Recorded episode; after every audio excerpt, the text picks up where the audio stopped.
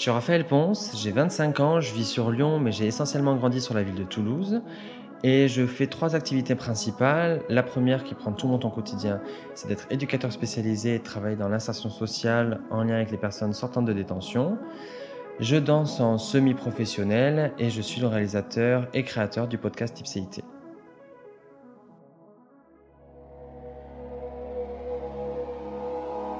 Bonjour à toi, tu écoutes l'épisode de clôture de la première saison d'Ipséité nommé De Raphaël à Ipséité. Je suis Raphaël Ponce, homme cis, blanc, homosexuel, valide et j'ai eu l'envie de te proposer un nouvel espace de rencontre par ce podcast.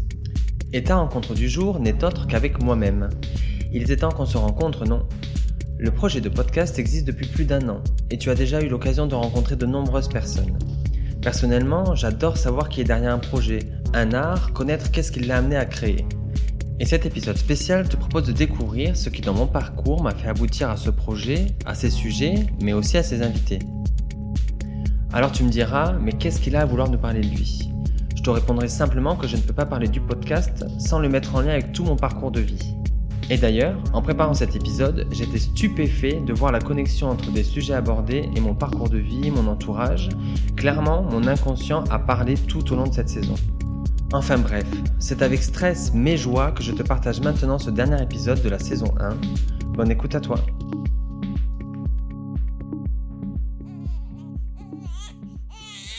Tout commence le 29 septembre 1995, jour des 30 ans de ma mère, mais aussi de ma naissance.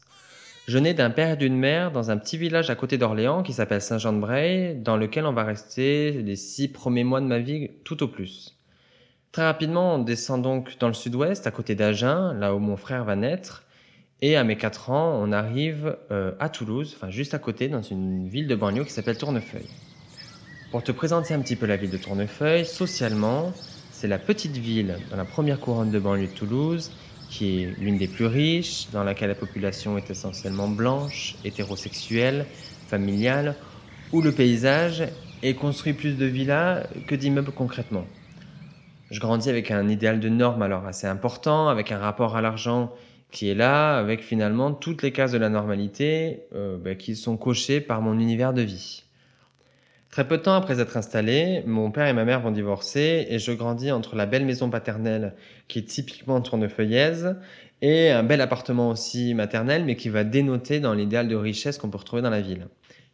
Si pendant un certain temps, mon frère et moi sommes élevés euh, de manière assez égale entre mon père et ma mère, très rapidement, et je t'expliquerai pourquoi, ma mère va prendre l'essentiel de l'éducation.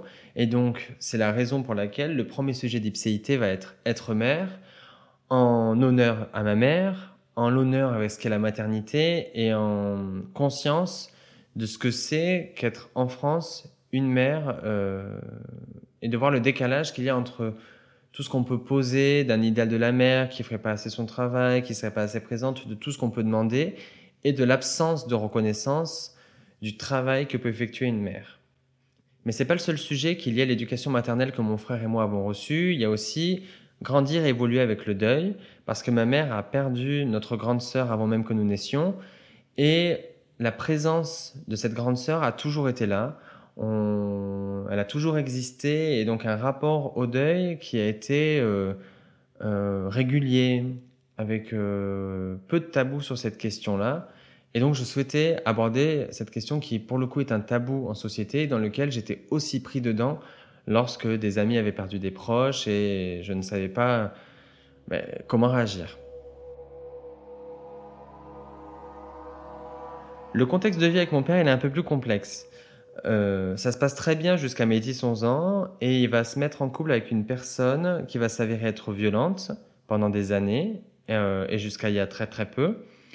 Alors, lorsqu'on grandit chez mon père, ben on grandit avec des violences psychologiques et parfois physiques exercées par ma belle-mère, qui du coup font que c'est très compliqué et que la relation avec mon père se détériore très rapidement et que jusqu'à aujourd'hui, toutes ces violences, elles vont être mises sous silence et euh, très difficiles à amener et à euh, parler.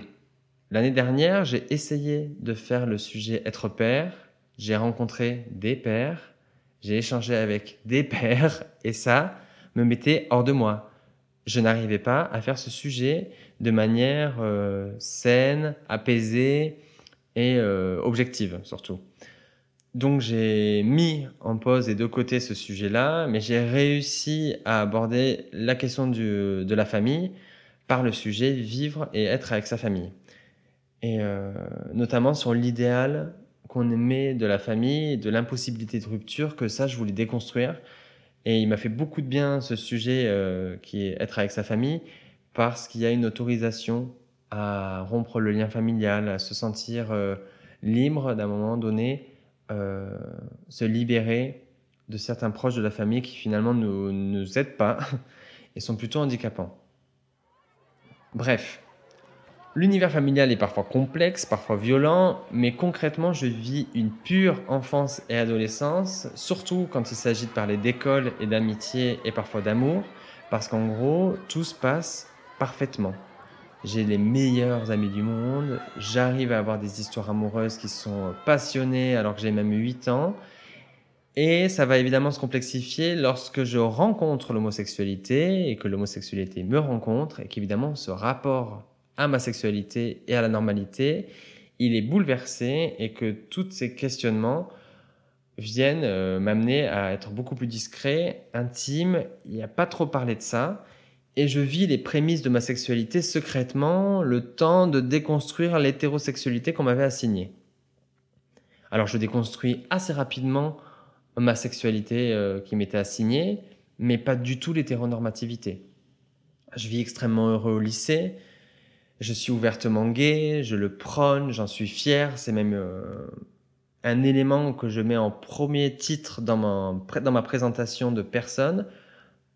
Par contre, j'ai un idéal de normalité qui est extrêmement fort et je suis dans une quête de validation des hétérosexuels qui est démesurée. C'est n'importe quoi. Je voulais être ce fameux gay qui fait hétéro. Je voulais pas du tout adhérer à une communauté LGBTQI+. Pour moi, les autres gays, c'était euh, soit de la concurrence, soit ils me faisaient une mauvaise image. Et euh, je percevais le peu de communauté euh, que je pouvais connaître comme extravertie, militante, mais pas comme il faut parce que je la trouvais violente. En tout cas, c'était en dehors de la norme. Et clairement, c'était trop peu pour moi lorsque j'avais 16 ans. Quoi.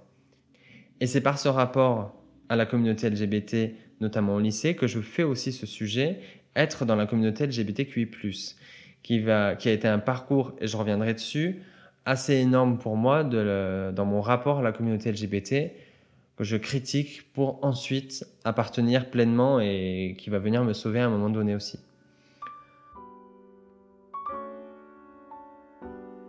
À 17 ans, je rencontre mon premier amour. C'est le love total, je me mets en couple, ça dure pendant 5 ans, de mes 17 à 22 ans, et là, je coche mon idéal de normalité. Je suis avec un homme blanc, un peu plus âgé, avec un avenir professionnel certain, euh, dans lequel il y a un réel amour, évidemment, mais qui va venir combler pleinement tout cet idéal hétéronormatif. En une personne, je me rassure sur ma personne et sur ma normalité. Évidemment, mon désir de normalité, il n'est pas qu'amoureux, il est aussi professionnel. Cet idéal professionnel, je ne l'ai pas du tout pendant ma scolarité parce que la seule compétence que je souhaite développer est l'aisance à l'oral parce que je ne fais que bavarder, que parler, que rigoler et que concrètement, euh, je n'avais aucun idéal de bonne note. Enchaîner les 9 sur 20 n'atteignait en aucun cas mon ego si j'étais populaire au lycée. Autant vous dire que ça se passait très très bien pour moi. Je faisais le minimum, mais le minimum pour passer en classe supérieure. Et si je voulais passer en classe supérieure, c'était pour deux raisons. Terminer l'école et garder mes amis. Et j'ai eu de la chance, c'est ce qui s'est passé. Et donc je termine le lycée avec le bac, mais c'est un miracle. C'est un miracle. Le résultat quand même, c'est que je comprends assez vite que je vais pas rester dans le format scolaire théorique très longtemps et qu'il faut que je trouve une orientation qui me permette d'être rapidement dans le travail. Et l'éducation spécialisée, ça me traînait dans la tête depuis longtemps. Je passe le concours. Et deuxième miracle, j'ai le concours à 18 ans. Mais euh, sur liste d'attente, j'ai été appelé trois jours après le début de la formation. Autant te dire qu'on était sur un nouveau miracle. Je rentre dans cette formation et là, c'est une claque littérale sur la construction de la normalité que j'ai eu pendant des années. Je fais des stages, je rencontre des publics et des publics qui m'étaient jusqu'à là invisibles. Des publics considérés en situation de handicap, qu'ils soient moteurs, physiques, mental. Je fais des stages en psychiatrie et ça va tout de suite me donner une visibilité de la difficulté que c'est que d'être en situation de handicap en France et qui va donc me donner la nécessité de faire un épisode sur la situation de handicap physique et moteur. Clairement, ça c'était euh, obligatoire de par mon métier.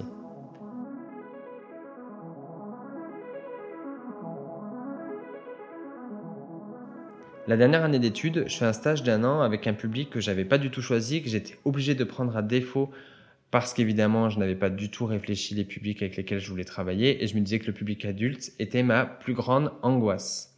Et je commence un stage avec un public adulte, soit des couples, soit des familles, avec un parcours de rue et ou migratoire. À ce, pendant ce stage d'un an, je prends environ une claque par jour lié à toute la normalité que j'avais construite dans ma tête qui se déconstruit à chaque rencontre de, public.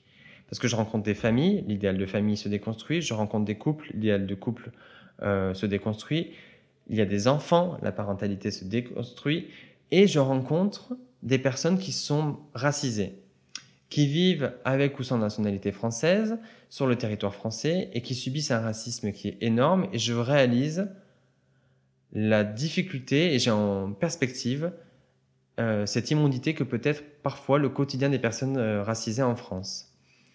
Et c'est pour ça que je voulais traiter ce premier sujet qui est être français, française et d'origine étrangère en, en France.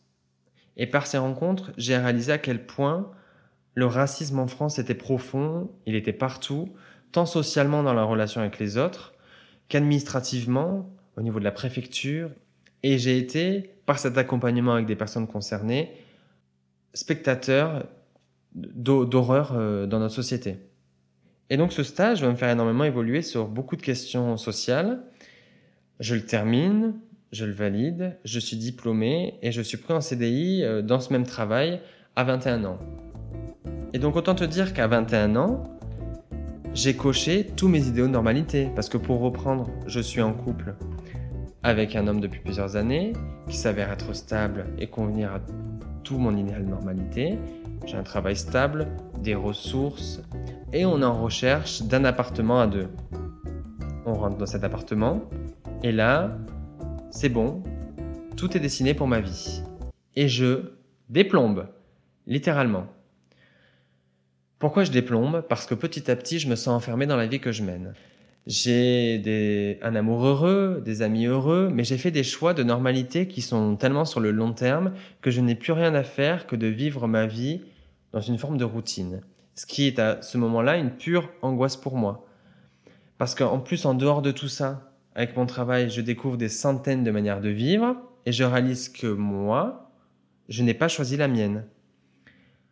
Amoureusement, je réalise au fil de la relation que j'investis une manière d'aimer que j'ai socialement apprise et qu'avec le recul, j'ai l'impression d'avoir un amour véritable, mais dans un format qui m'est proposé par la société et qui ne me correspond pas du tout. Alors vient le célibat. Et là, le célibat m'assassine dans les premiers mois. Je suis plus bas que terre, je perds confiance, je perds en joie, je perds en bonheur, je crois plus en moi, je suis persuadé que sans mon ex, ma vie ne tiendra pas deux semaines. Mais heureusement, tout s'est bien passé et très rapidement, je remonte sur mes pattes. Mais je vois à quel point le rapport à l'amour que j'ai est quand même particulier et qui va se déconstruire pendant tous ces mois et ces années de célibat et ça va me permettre d'aborder de manière passionnée le sujet vivre son rapport à l'amour. Et j'étais hyper heureux de rencontrer une personne qui euh, souhaitait vivre seule et sans amour amoureux de rencontrer des amours de couple qui durent depuis des années, mais de voir que c'était aussi complexe et de comprendre qu'aussi il y avait une pluralité, des possibilités de troubles et de voir que finalement l'amour est pas forcément cette histoire Disney qui est décrite, qu'on a le droit d'adorer et qu'on a le droit d'investir, mais que ce n'est pas une obligation. Dans le célibat, je découvre une liberté et euh, je construis toute mon identité. Assez rapidement, je vais découvrir le milieu dit gay, entre guillemets, puis le milieu queer qui va plus me correspondre, et c'est pour moi la période durant laquelle je déconstruis aussi énormément de stéréotypes sur ma propre personne, sur finalement euh, la manière dont je vais intégrer la normalité, la manière dont finalement c'est pas si grave d'en sortir, et je vais devenir très rapidement militant et comprendre toutes les formes de militance qui sont violentes, comprendre l'histoire de la communauté LGBT. Et c'est par ce rapport évolutif à la communauté LGBT que je fais ce sujet être au sein de la communauté LGBT.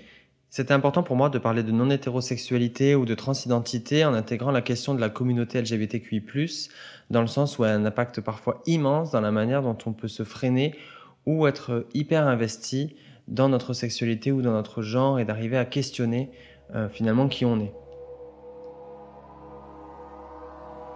Nous arrivons en 2020, je suis confiné avec deux amis en couple et qui sont hétéros.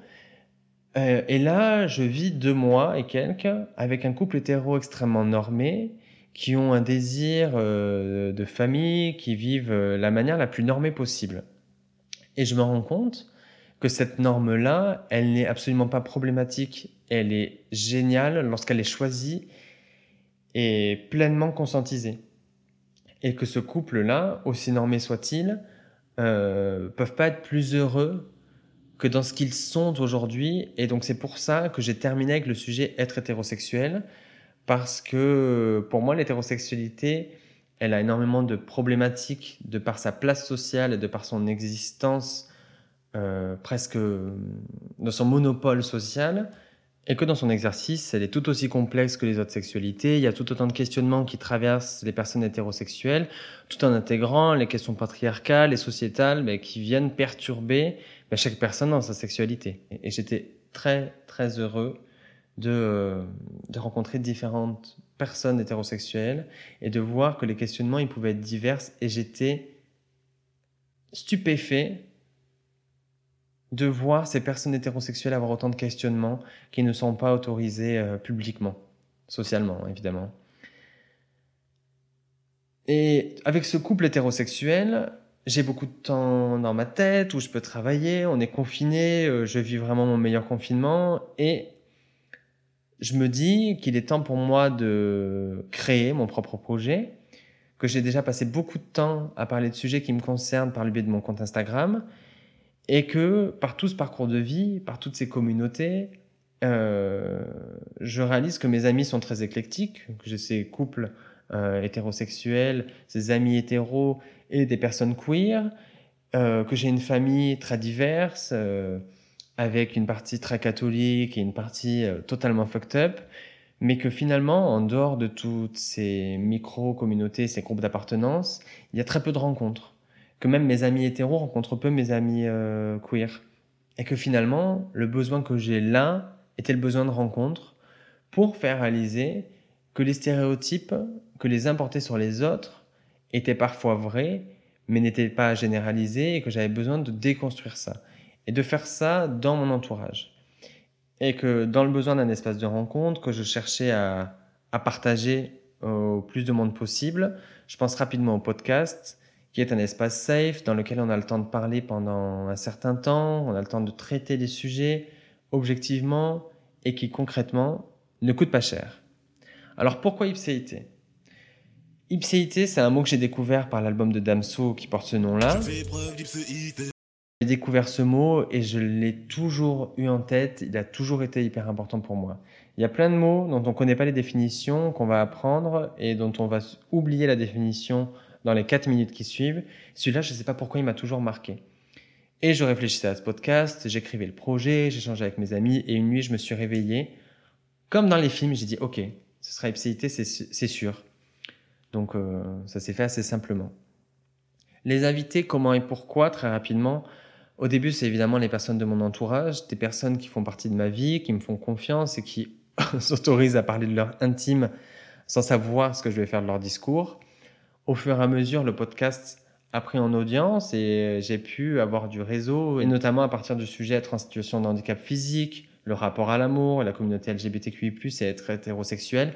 J'ai vraiment eu des personnes d'une diversité qui était plus importante et qui sortaient même de mon entourage, et euh, c'est ce que j'ai envie de, de continuer.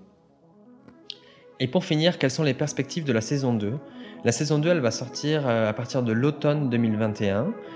Elle va un petit peu évoluer dans son format, même s'il y aura énormément de choses qui vont rester, mais la construction des épisodes sera différente. Il y aura un fil rouge qui n'était pas du tout présent euh, dans cette première saison, et il y a évidemment plein de choses qui sont toujours en écriture et que j'ai hâte de te partager.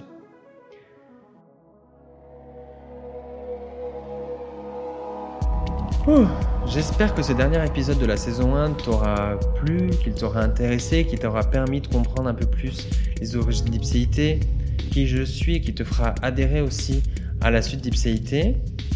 Prochainement, je vais partager un sondage concernant le podcast, le futur, l'avenir, ce que tu en espères et euh, les, questions et les sujets auxquels tu es ouvert. Et si tu veux répondre au questionnaire, tu peux le trouver directement par le biais du compte Instagram ipcit.podcast. En attendant la saison 2, je voulais vous remercier pour votre écoute, pour vos messages, pour vos échanges, vos retours et vos partages liés au podcast. J'espère vous concocter une saison 2 encore plus de qualité et vous faire vivre ce podcast comme il se doit. Tu pourras suivre toutes les actualités et toute la construction de la saison 2 directement par le compte Instagram ipcit.podcast. Passe un excellent été. Des bisous